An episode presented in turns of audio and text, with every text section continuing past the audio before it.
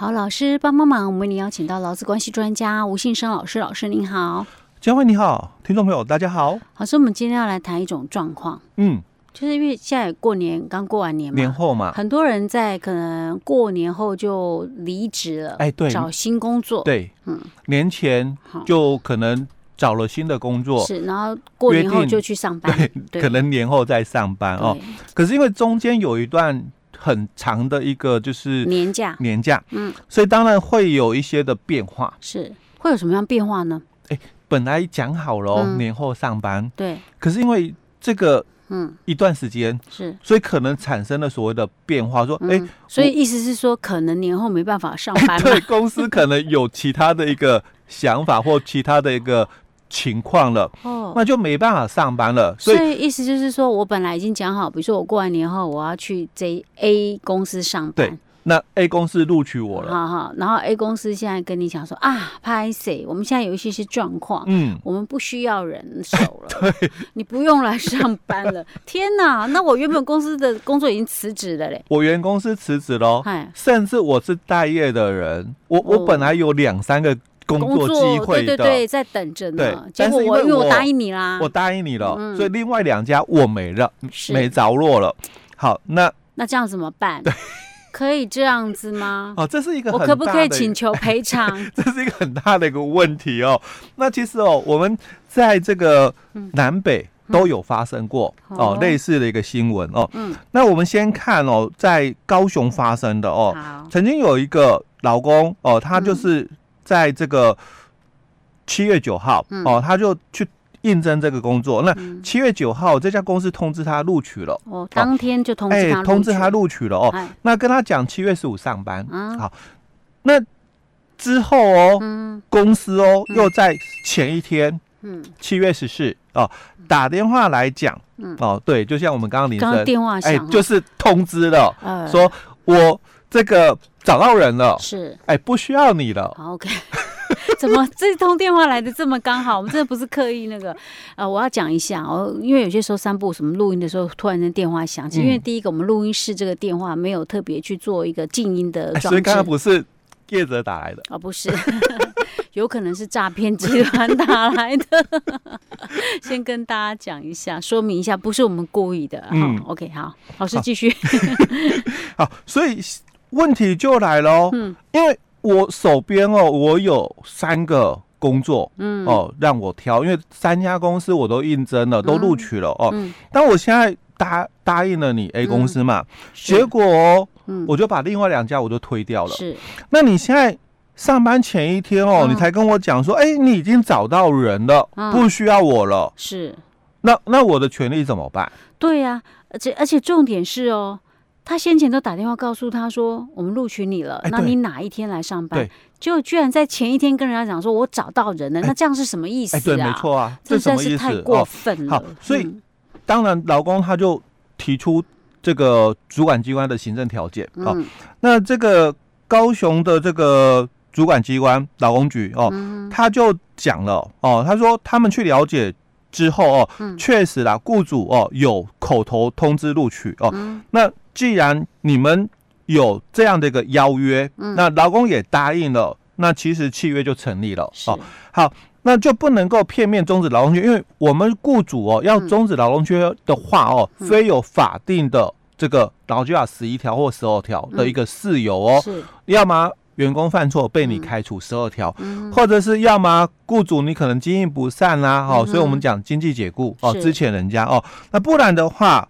你就不能够片面终止劳动契约哦，嗯、所以劳工局哦，嗯、他也讲了一个很让劳工哦、嗯、没有办法理解。你既然讲说雇主哦，这个这个解雇不合法嘛，嗯、不能够片面终止劳动契约哦，他又讲了哦，他说、啊、那求职者哦，你可以提出啦民事的损害赔偿来争取权益。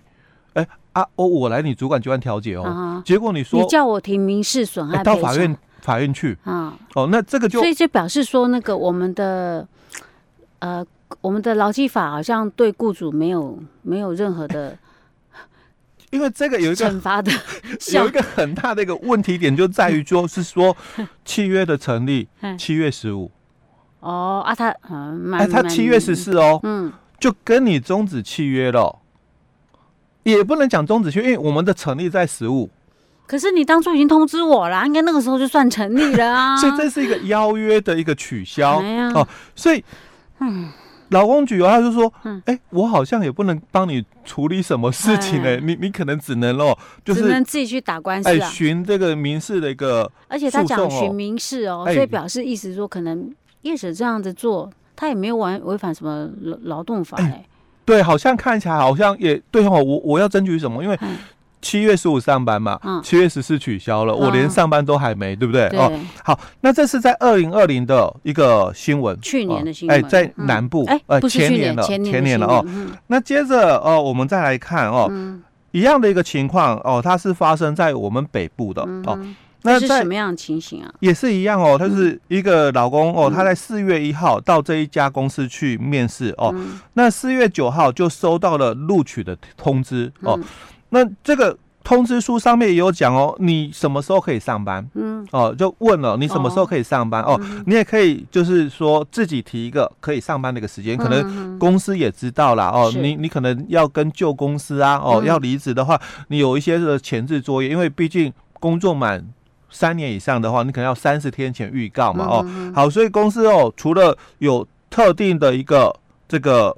上班的一个时间以外哦，又另外跟他讲了哦，或者是你另外哦要哪一天上班约定哦，另外一个约定哦。好，所以这个员工他在四月十六哦，那就也回复了公司说好，那我同意哦，因为他有一个期间嘛，你要在什么时候来回复我这个讯息哦。那这个员工四月十六回复公司了哦，说好，那我也同意了。可是哦，我。可能呐、啊，哦，因为毕竟嘛，我现在通知你，嗯，哦，我要去你公司上班哦，嗯，那我可能要一个时间，嗯，事先跟我的原公司哦来终止劳动契约，嗯、哦，所以他讲了，那可不可以哦把报到的时间呐、啊、延后到五月二十五？是，哦，因为我可能我有需求哦，嗯、所以我必须延这个二十天，就是。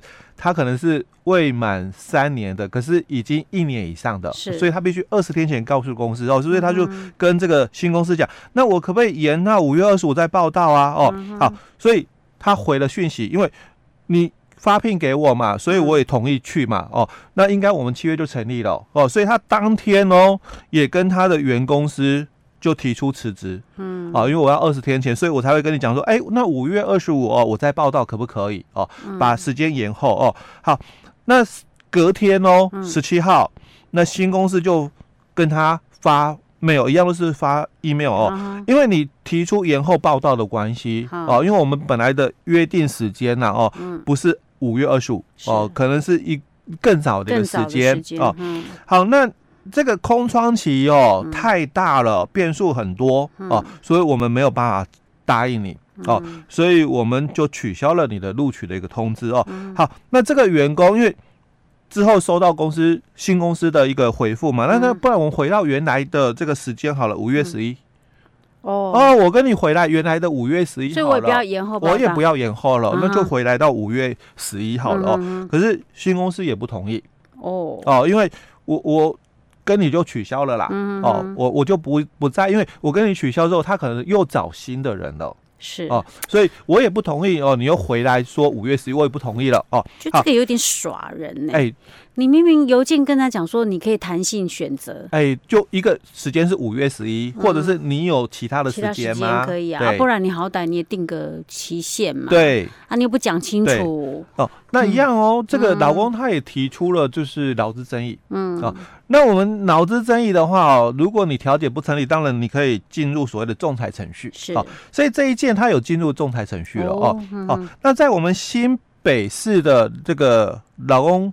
局哦，他就进行了所谓的仲裁程序哦。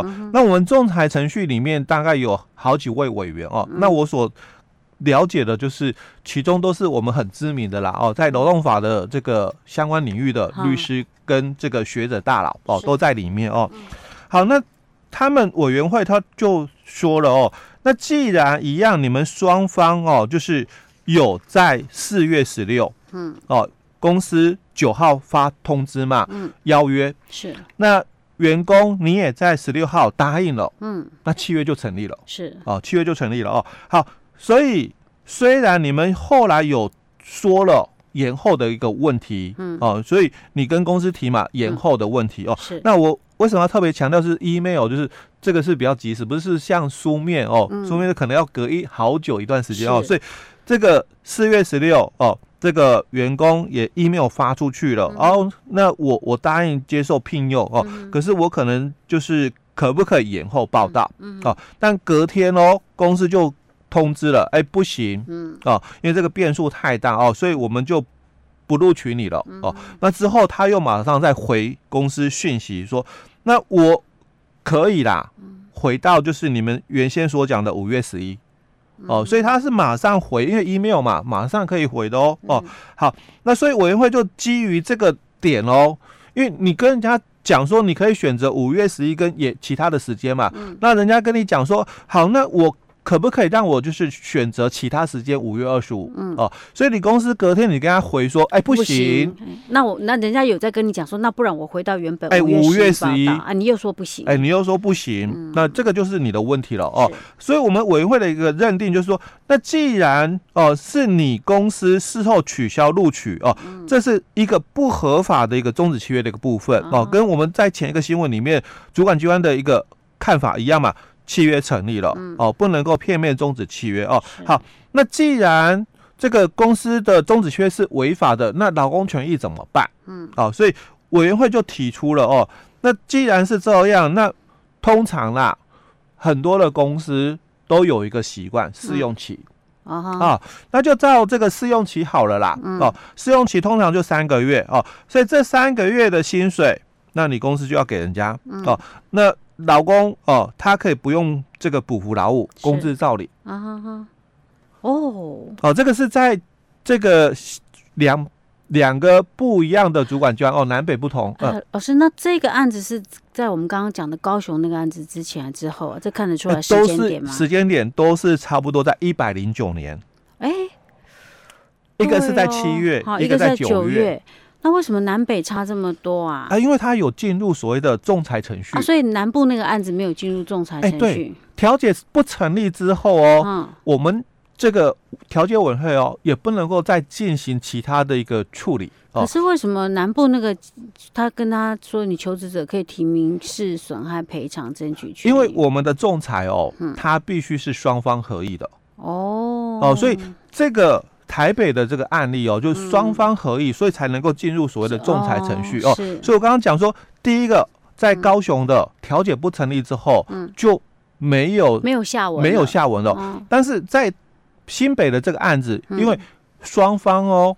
合议仲裁，嗯，所以我们进入了仲裁程序。老师，那这样子，比如说像他这个北部这个案例，仲裁委员会认定公司应该要给三个月试用期的薪资嘛？对，那公司一定得要接受吗？对，因为这个是仲裁结果喽，所以他不像说，哎、欸。不是是调解那种的，哎，我不答应的哦。它是一个仲裁，所以仲裁就是一翻两瞪眼哦。你没得上诉了哦，你你既然合意了，嗯，答应了要进入仲裁程序，那就由我们仲裁委员会哦来做一个判断哦。哦，那我们做出了一个结果，那双方就要接受。是 OK，好。可是这个我们后面其实还有很多需要讨论，对不对？哎，对。我们今天先把这两个案例讲到这里，嗯，然后我们接下来再来讨论这些。相关的一些议题，哎，好不好？OK，好，那我们今天先讲到这喽。好。